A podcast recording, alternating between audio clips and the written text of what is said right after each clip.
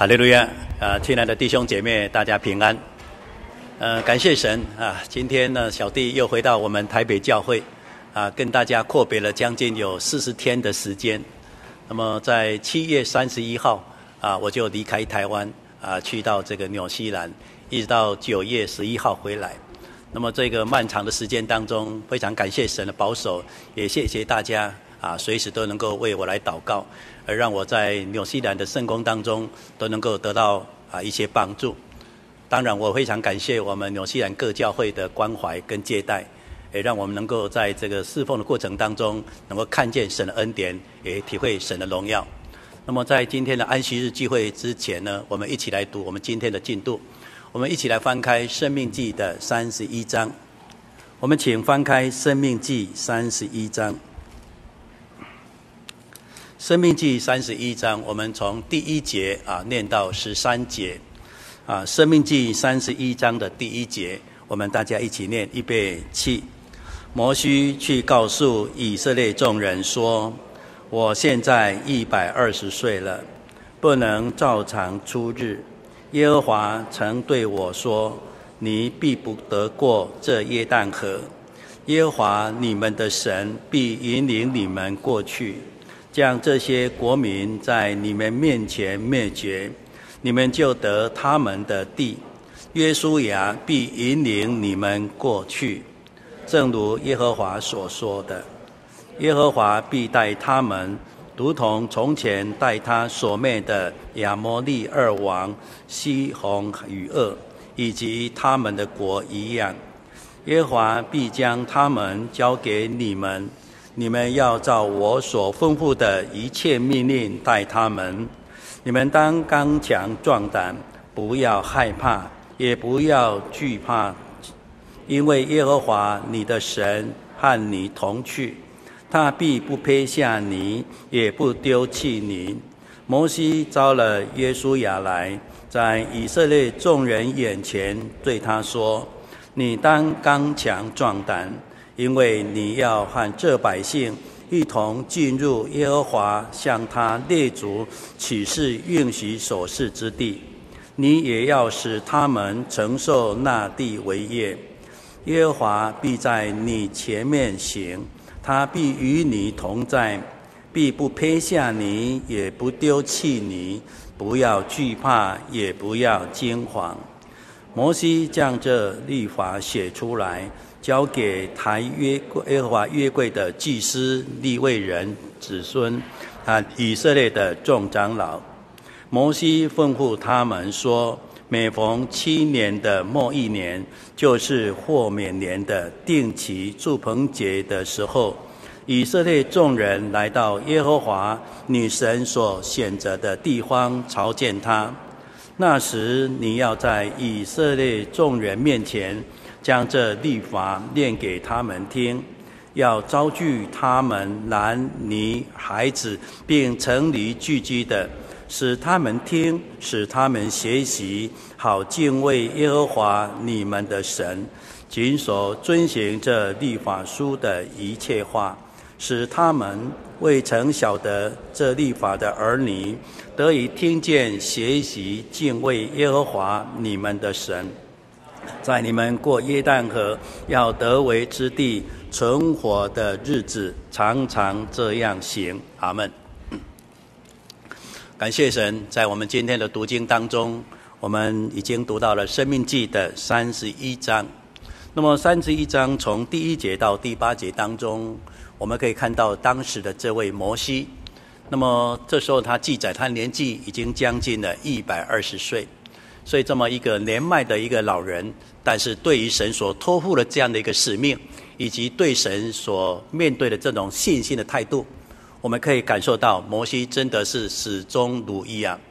从神的拣选，一直到一百二十岁的这个过程当中，他亲眼看见神的同在。那么，尽管他要离开了百姓，那么因为他过去有一些急躁的，因此无法进入这个约旦河。啊，来到了这个啊耶利哥，也就是迦南地。那么，他对于神这样的一个啊恩典，或神对他的一种啊互动呢，他从来没有怨言。反而他满得的信心，因为他在尼泊丹的过程当中已经眺望的，而且信心体会，也用信心领受了迦南美地一切的福气。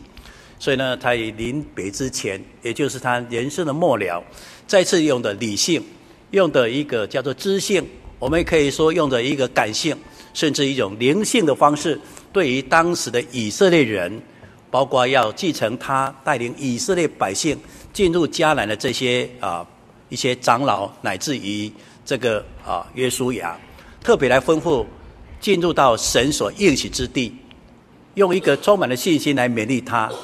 而且用一句非常重要的，也是我们在信心的生活当中随时要提醒自己的，就是我们要刚强壮胆，因为神与我们同在，也因为我们充满了信心，全然的依靠，所以这一条旷野路也好，或者迦南美地的这样的一个征服的过程也好，我们是满得信心，刚强壮胆。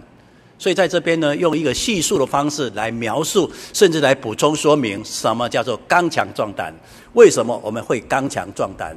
那么在这几句话里面，他这样说。我们再来看一下《生命记》的三十一章，三十一章的第六节，他这样说：“你们当刚强壮胆，不要害怕。”那么为什么要刚强壮胆，不要害怕，甚至不要惧怕他们呢？因为这里说了一个。啊，很重要的一个原因，神必然与我们同在，而不单同在，他又与你同行。因此，在这个过程当中呢，我们的神并没有撇下你，没有把他丢弃。也就是说，神随时随地的在你身边，一起引领你，一起带领你来突破在你眼前要经过甚至征服迦南地所面临的一切的一些挑战。所以，有神的同在。充满了信心的情况下，我们当然是刚强壮胆的。不但是对这些以色列百姓，用这种诚恳的来呼吁他们：我的离开，并不是代表神不爱你；我的离开，也不代表将来这个迦南地这样应许之地，好像是茫茫无期。反而来告诉当时的百姓：神必然与你同在。我虽然离开了，我摩西虽然因为年岁的缘故，不得不与你们离开。可是神的爱、神的大能，甚至神的应许呢，从来从来都没有改变。那么同时呢，这边也特别来告诉这个要继承这样带领使命的耶稣亚，同样用了一句类似的话来勉励当时的耶稣亚。我们再来看一下第七节，第七节呢，同样的用一个充满了信心的这个用词来说明，你应该要刚强壮胆。为什么呢？我们在第八节。可以看到他的叙述，他的说明了。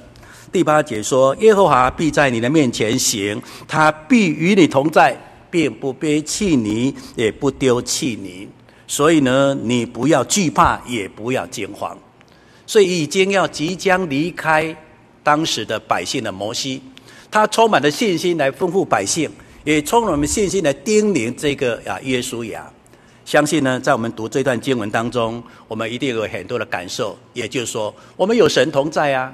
既然有神同在，我们有什么好担心的呢？我们有什么好惊惶？有什么好害怕的呢？这时候呢，我们相信神既然与我同在，因此我面对的种种的阻拦的时候呢，我一定要刚强壮胆。所以，刚强壮胆是我们基督徒从神领袖最大的荣耀跟恩典。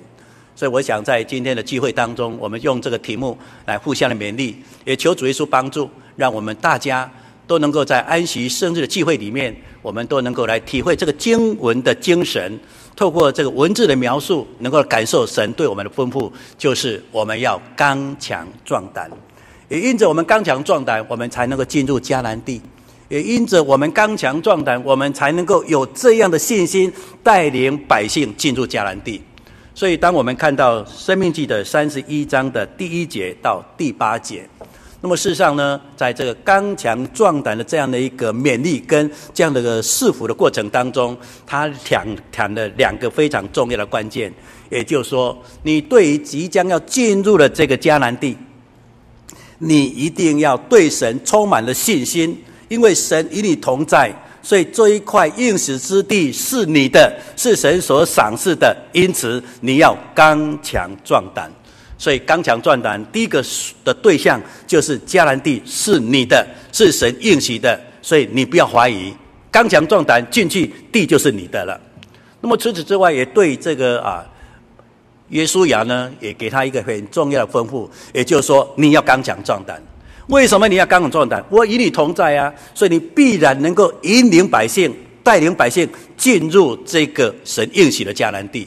所以，无论是地的这样的应许，或是带领这样的应许呢，在摩西的吩咐当中，他完全的来说明的清清楚楚。所以这时候呢，对当时的以色列百姓，或是当时的这些带领者约书亚来说，相信那时候是充满了信心，而且是这个叫做意志，而且是士气呢非常高昂的时候，因为他们知道神与他同在，无论是应许的地。或是带领的这样的一个能力呢，神必然与他同在。所以“刚强壮胆”这个词呢，就成为以色列百姓进入这个迦南地当中最重要、最重要的提醒。那今天呢，我们在信仰生活当中看到这个经文，我们不要以为它是过去的旧约的一个记载，不是以色列人进入迦南地的一个历史上的一个文字描述。事实上，在这边也在提醒我们，今天我们正是要进入迦南地的时候，因为这个迦南地在属灵的意表里面呢，它指的是一个属灵生命的安息，也就是说，我们要确信应许的迦迦南地看似地，但是在整个预表性的功能跟指向的当中，透过迦南的安息，要让我们进入到我们灵魂的安息，就是永生。所以我们要知道，神带领以色列人进入埃及，事实上就是预表借着耶稣基督，让我们能够进入到神所预备的天家。而这个部分呢，我们要有信心。这个部分呢，神一定会与我们同在的，所以我们不要怕，我们要刚强壮胆。那么另外一个角度来讲，对于耶稣亚说，耶稣亚带领以色列百姓，他要进入到哪里？他不是只有进入到属地的迦南地。而是预表的带领的属于神的这些属灵的以色列人，要进入到神所预备的天家属灵的那个安息。所以呢，你放心，你不用担心，我一定会给你能力，让你的侍奉的过程当中有这样的一个条件，来带领百姓进入天国的安息。如果我们用新约的角度来看这段经文的时候呢，我们更要体会这句话，叫做“刚强壮胆”。所以我想就以这个方向呢，来分别来叙述我们刚强壮胆的几个重要的一个内容。首先呢，我们刚强壮胆，就是因为我们知道神所应许的一个迦南地，属灵的迦南地，就是我们的灵魂的归宿，我们的得救，这是有的，而是存在的，而且必然得着的。在我们的信仰生活当中，我们都应该有这样的一个概念。曾经呢，有很多的弟兄姐妹啊。在私底下都会问传道：真的有天国吗？我们灵魂真的会去天国吗？那我可以去天国吗？有时候呢，提这个问题呢，似乎好像对这个啊信仰的这样的一个关键，也就灵魂的归宿这样的问题呢，好像是没有一种体会，所以感觉应该是有，可是这个感觉对我来讲好像不扎实、不踏实，所以我常常有种彷徨：我真的会进天国吗？啊，有天国吗？如果我们今天的信仰还处于这样彷徨的，那么这时候你就像当时的以色列百姓，你会感觉你是惧怕的，你是惊惶的。可是这时候呢，我们把这段经文再读过一遍的时候呢，神对于地上的应许，迦南地的应许是真的，而且透过耶稣所要给我们天上的应许呢，这个天家也是真的，所以我们不应该来怀疑才对啊。当然是这样来说。可是有很多人呢，也不能够真正的得到一个满足的答案，因为呢，天上的这个所谓的国度、灵魂的归宿，是你我所没有看见的。就想说，你有看见吗？你有明确的证据吗？所以有时候呢，很难以用言语的，或是用相关的经文来说服，这是人的软弱。那么在第一世纪的时候，圣经里面也记载了，当时有很多。对于神应许的这个天国呢，也就是属灵的迦南地呢，他还是有一些担忧，有很多怀疑，甚至提出很多不同的论调来否定，有应许之地，有天国，有灵魂归宿的问题。那么，我们请来看一下这个彼得的后书。我们请看一下彼得后书的第三章。我们请看一下彼得后书啊，彼得后书的第三章。彼得后书第三章的第三节。彼得后书第三章的第三节。第三节说：“第一要紧的，该知道，在末世必有好讥笑的人，随从自己的私欲呢，出来讥笑说，说什么呢？说主要降临的应许在哪里呢？因为从列祖睡了以来，万物与起初创造的时候仍是一样的。那么这段经文所要记载的，当时有一些软弱的这些啊信徒，他们呢对耶稣说。”我一定会再来。我再来的时候呢，要带领你们回到灵魂的归宿，神所预备的住处，就是我们的天家。虽然在耶稣啊传福音的这三年当中，曾经非常清楚地告诉百，告诉这个啊这个门徒，但是呢，听啊听呢，好像不能真正的放在心中，所以他们没有用圣灵牢牢地守住这一句话。那么，即使耶稣复活升天了，门徒在带领百姓的带领这门徒的时候呢，这个带领的过程当中，虽然他也信耶稣，他也受洗了，可是对于这样的一个灵魂的去处呢，他并不能够完全的体会。所以这时候呢，耶稣说：“我要上去天上，我必然降临，必然再来。”也就是《使徒行传》第一章里面所讲的，耶稣在众人的眼中看见云彩。看见耶稣跟天使回到天上去，那么天使就跟这些人说：“加利利人呐、我们的耶稣怎么上去，他也要将来也怎么下来。这个下来是什么？耶稣第二次的再来，也就是所有完全救赎的工作已经告一个段落。所以那已经睡了的人，或是我们身体还健在的人，我们一起来到神荣耀的国度，那就是一个灵魂的去处。”可是呢，在当时人的确是不了解，产生疑惑，所以在以色列的历史当中，我们看到在摩西面对的以色列百姓的时候，为什么要叮咛？为什么要嘱咐他们？这个迦南地是有的，迦南地必然会进去，也就领受地上的迦南，如同领受属天的迦南那个灵魂的归宿是有的。那为什么他们会怀疑呢？这就是人的软弱。那今天呢，我们要刚强壮胆。刚强壮胆的意思是什么？不用怕，耶稣的确是复活了，而且复活呢，他回到天上为我们预备家乡，让我们灵魂的归宿如同进迦南，这是真真实的，是千真万确的，不用怀疑的。当然，我们这样是一种信心的一种勉励。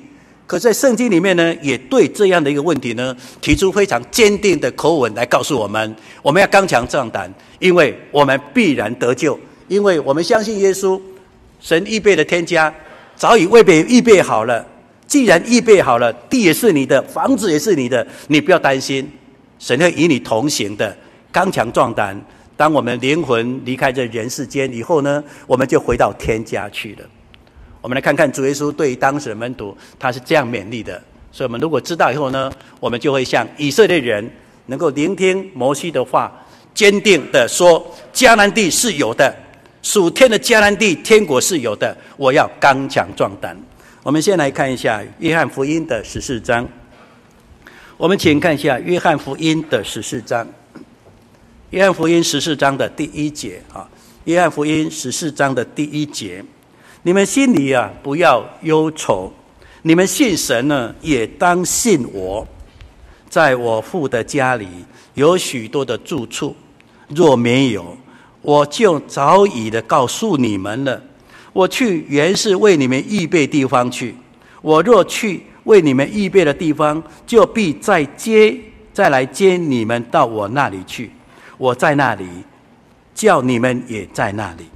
这个经文当中是主耶稣亲自的来跟当时跟随的门徒所说的话。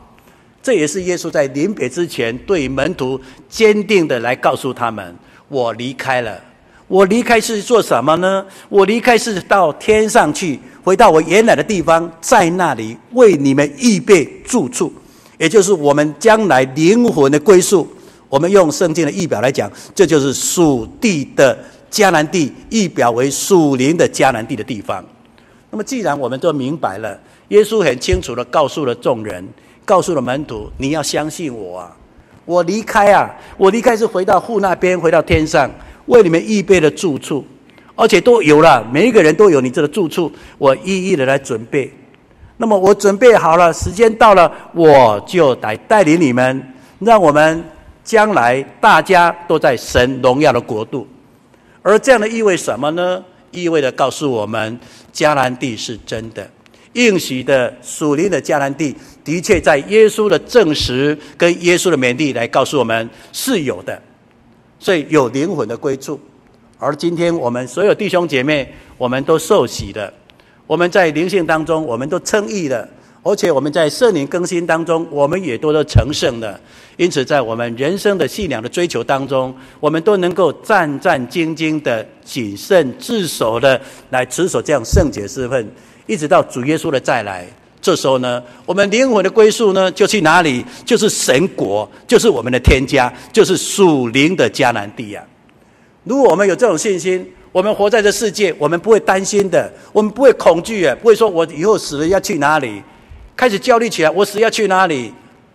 你茫茫然的这个面对的世界，茫茫然面面对的灵魂，我要去哪里？你不至于会这样的一个惊慌，反而呢，非常刚强的壮胆，会很充满的信心，说我离开的是世界，我睡了，我要回到神的国度，我要来到属灵的迦南地，那是神预备的地方。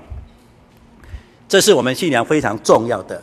所以很多人在他的人生末了的时候，哪怕是弥留的这段阶段，他的心是安稳的，他的心是平静的，因为他知道我要去哪里。这是非常重要的信仰的恩典，也是我们在属灵生命当中所追求最大的荣耀。也就是说，我离开了世界，我的灵魂是回到神所预备的天家。当然，有很多人会从不同的角度说，圣经是这样，这这这个经节这样说，有没有其他的经节也类似这样说呢？事实上呢，我们主耶稣所说的话，它代表的是个权柄，所以我们无需怀疑太多。可是人的软弱总是会怀疑，真的吗？真的吗？随着时间流逝呢，会给我们一个不确定感，真的是这样吗？所以主耶稣为了让我们能够刚强壮胆。所以他不但把那个应许的天国来告诉我们之外，他更告诉了我们一件很重要的是什么呢？借由他所降下来的圣灵，要让我们清清楚楚的知道什么？他已经为我们预备属灵的迦南地天国了。好，那我们就来看看圣经里面对这样的经文的一个提醒。我们先来看一下约翰福音的，啊，我们请看一下约翰福音的啊十六，呃，先看十四章啊。约翰福音的十四章，约翰福音十四章，我们请看一下十六节啊。十四章的十六节，我要求父，父就另外是给你们一位保惠师。这个保惠师呢，要叫他呢永永远远的与这个啊门徒同在。而这个保惠师呢，就是真理的圣灵。那么接下来看十七节的下半段，他说。因为呢，这个保惠师呢，他常常的与你们同在，也要在你们的里面。我不配下你们为孤儿，我必到你们这里来。所以呢，这里是耶稣也告诉了门徒，他已经要复活，回到神荣耀的宝座的右边。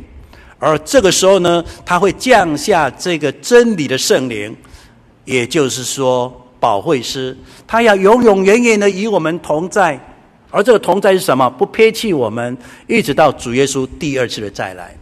所以耶稣复活，在五旬节那个时候呢，耶稣所应许的这个保惠师果然降临了下来。那么在这个真理的圣灵当中，为了让我们知道圣灵在那个时候所带来的属灵的恩典，因此在整个翻译的过程当中，我们中文呢是写着保惠师。所以我忽然间呢，对这个文词的这个描述，保惠师，保惠师，啊，保惠师是什么呢？无论你今天已经信主了多久，或是我们刚刚渴慕道理的慕道朋友，忽然间对这个名字呢，我们很陌生，也非常的抽象。保惠师是什么？所以为了让我们更了解，我们耶稣已经复活了，而且在天上已经为我们预备家乡了。而那个属灵的迦南地，正如摩西对百姓说：“那是真的，那是有的。他要引领我们进去的那个属灵的这个迦南地，那个天国。”那么耶稣用什么方式来坚定我们信心，让我们刚强壮胆呢？这里就是用保惠师来告诉我们。那么保惠师的含义是什么呢？保惠师呢，在研究当时的这个语文啊，文字的形成的过程当中，我们都会用当时原始的，也就是在第一次用文字把它写下来的，用希腊文来写的时候呢，这个时候的这个保惠师，他就是一个。第三人为你代求，第三个人为你代求，而那个第三人，那个第三人呢，就是保惠师。那么第三人就是真理的圣灵。那为什么用这样的一个第三者来为我们代求？也就像一个中保的代求，好像一个祭司的代求。为什么用这样的词来形容呢？因为我们知道，我们祷告是人与神之间的关系。我们一般来讲有一个叫做悟性的祷告。好比我们坐在这边，那么传道人就带领我们大家。好比说，我们大家一起默祷，那么传道的带领大家一起的来向天上的神来祷告。这时候呢，我用我们大家听得懂的语言来表达我们对神的赞美、对神的祈求、对神的感谢。而这个文字呢，或是这个哈言语呢，大家听得懂。所以很多其他的教会呢，在每一个段落当中，他会这个呼应阿门阿门，甚至呢，在某一种场合当中，大家好像在接力。我悟性祷告了，向神祷告完之后呢，就接着我祷告完，就下一位，依序的这样不断的轮流来做悟性的祷告。所以大家会感觉说啊，我们悟性祷告，你听得懂，我也听得懂，感觉到我祷告好像是言之有物，而且条条有理一样。这是悟性的祷告，当然它也有造就性的一面。可是这里所讲的这个啊，保惠师的祷告呢，它是我们人与神之间的，不是人与人的。人与人就是我讲话你听得懂，你能够呼应，这叫人与人。可是呢，今天我们的祷告是人与神之间的关系。我是向神来赞美，我是向神来感谢，我是向神祈求的。所以我的对象很清楚，我是向神，不向人。那么我向神祷告的时候呢，保惠师就在当中来运行，保惠师就带领我们与神之间的一个对话。所以在保惠师运行的对话的过程当中，也就是在这个真理的圣灵的运行里面，从神而来的是什么呢？这是一种辅导的，是一种教导的，是一种安慰的。所以保卫师就扮演了第三个角色。为我们向神来求，神呢就把这个灵用着一个安慰的、辅导的、教导的这样的的过程，让我们心里面所想的能够得着从神而来这种圣灵中的安慰、辅导跟帮助。那么另外的一个角度呢，这个保惠师他更清楚知道神的旨意，也明白我们今天所要所求的这些一切。所以圣灵也知道我在想什么，我需要什么，我有难处，我我有话不知道怎么说，圣灵早已知道的。因此呢，圣灵就为你来向神来祈求。所以圣灵让我们有一种说不住的、说不出来那个叹息呢，他为我们求了。所以在祷告当中，这个灵的运行里面，为我们来倾诉我们心中说不完的那个苦，说不完的那个难题，他为我们倾诉。不但倾诉的过程当中能够符合神的旨意，不至于我们强求。强求是什么？强求是我要给你，但是抱歉，时机还没有成熟，过几天再说吧。等你明白了以后再给你吧。但是有时候我们不能够理解，我现在这样，就像小朋友耍赖，王在我躺在地上说耍赖，我就这样，我这样。所以有时候呢，我们呢没办法体会神的旨意。无法了解神要给你，他有一个造就性，但是我们一面的耍赖说，我现在就有这个有，这叫什么呢？在强求。但是在我们的保惠师的功能当中，它的运行里面不至于让我们有强求，因为他了解我们，所以替我们来向神来代求，而且又明白神的旨意。因此，在这个调和的过程当中，来安慰我们，来帮助我们，来教导我们。不单如此呢，也让我们在每一次的祷告当中，不至于妄求。那个妄求是什么呢？妄求就是说我一定要，明明这是违法的，我也要。好像说我骑了摩托车，我闯红灯，我求主耶稣帮助，让警察看不到我，我就闯过去了。请问这对吗？这就是妄求嘛。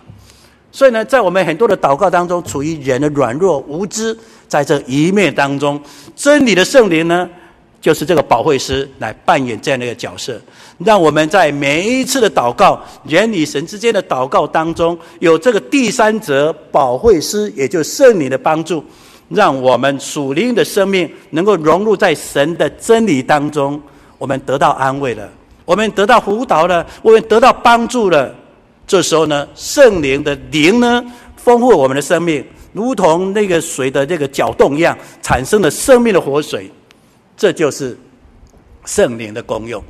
所以耶稣呢，对当时的这些啊门徒说呢：“我要去天上，我既然要天上呢，就会降下来圣灵给你。”所以呢，当我每一次的祷告。我每一次得着圣灵的祷告，而这个祷告在圣灵的充满的过程当中，你就体会到什么？你就体会到的一件事情：耶稣已经预备了这个住处，属灵的迦南地已经有了，而现在耶稣就好像在里面装潢，而且在那边整修。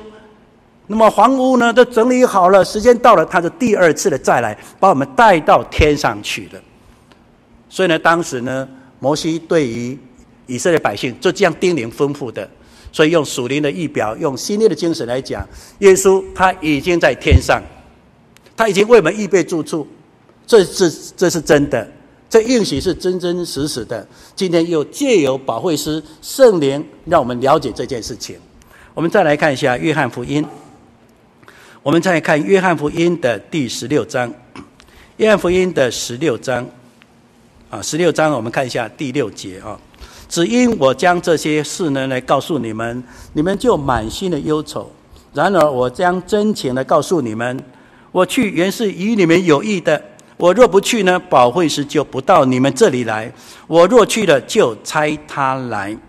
这里特别告诉我们，耶稣回到天上了，复活了，回到天上了。那么回到天上呢，他就降下了这个保惠师。所以他没有回到天上，保惠师就不会下来。那如今他已经复活了，在天上了，所以保惠师就会下来了。那么保惠师下来了，我们就知道耶稣在天上为我们预备住处。所以原为我们预备住处，这是真的。耶稣复活正在修饰、修理、在整修这个房子。时间一到，我们就回到一个荣耀的一个家、漂亮的房子里面去了。所以他又借由圣灵来叮咛，借由圣灵来告诉我们这件事情。所以在使徒行传里面呢，他有一句非常中肯，也就是今天我们在教会里面为什么要领受圣灵，一个非常重要的关键。我们请看一下使徒行传的第二章。我们请看一下使徒行传的第二章的三十一节。使徒行传第二章的三十一节，就预先看明了这事。讲论基督复活说，啊，对于耶稣复活这个部分呢，他这样说：说呢，耶稣基督的灵魂呢，不披在阴间，他的肉体也不见你朽坏，因为耶稣已经因因为这个耶稣呢，神已经将他复活了，而且呢，我们都是为这事做见证的。那么复活的这个耶稣呢，既然被神的右手高举，也就是说，他现在是在神的右边了。那么这时候呢，又从父受了所应许的圣灵，那么就是你们今天所看见、所听见的浇灌了下来。所以这时候呢，我们确认的是什么？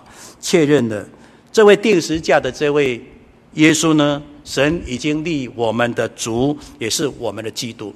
所以这个就是圣灵的降临。让我们清楚的知道，耶稣的确复活了，而复活了在天上了。因为天上了，照他的应许，保惠师降降临下来，所以当时的门徒所领受的这个圣灵，就是耶稣所讲的保惠师。所以从使徒行传这样的见证，我们了解了，在当时门徒祷告，他们发出的这个卷舌音呢，舌头那个卷舌音，就是保惠师，就是真理的圣灵，就是证明耶稣复活了，而且证明。不但耶稣复活，他为我们预备家乡啊！所以今天，如果我们也能够来体会、来领受这份从神而来这个应许的圣灵，也就是祷告当中所发出的简舌的音的话，那么我们更清楚知道，知道什么？耶稣为我们预备家乡，预备神的国，就属天的迦南地。所以，当我们从啊《生命记》的三十一章，从当时的摩西对于百姓所吩咐的，就是这一块土地是要给你们的，不用怕，我与你们同在，不用怕，刚强壮胆，不用担心，我不会撇下你们的。这个在应许中已经成就在我们的新约，在我们耶稣基督的救恩当中。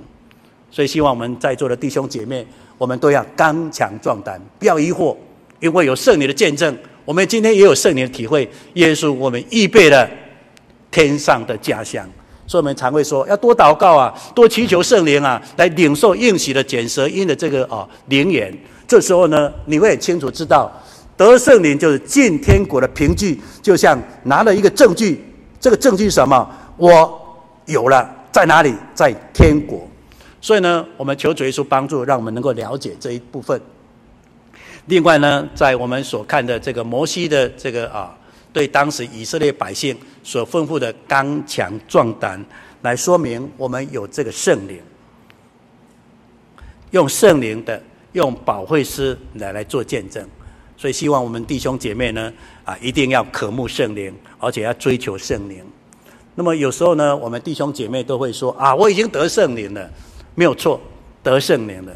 可是得圣灵里面有很重要一句话是什么呢？我们请看一下《使徒行传》的第二章。我们请看《使徒行传》的第二章。第二章，我们先来看一下第一节哈。我们对这个经文来做一些了解。《使徒行传》第二章的第一节，他说：“五行节到了，门徒都聚集在一处。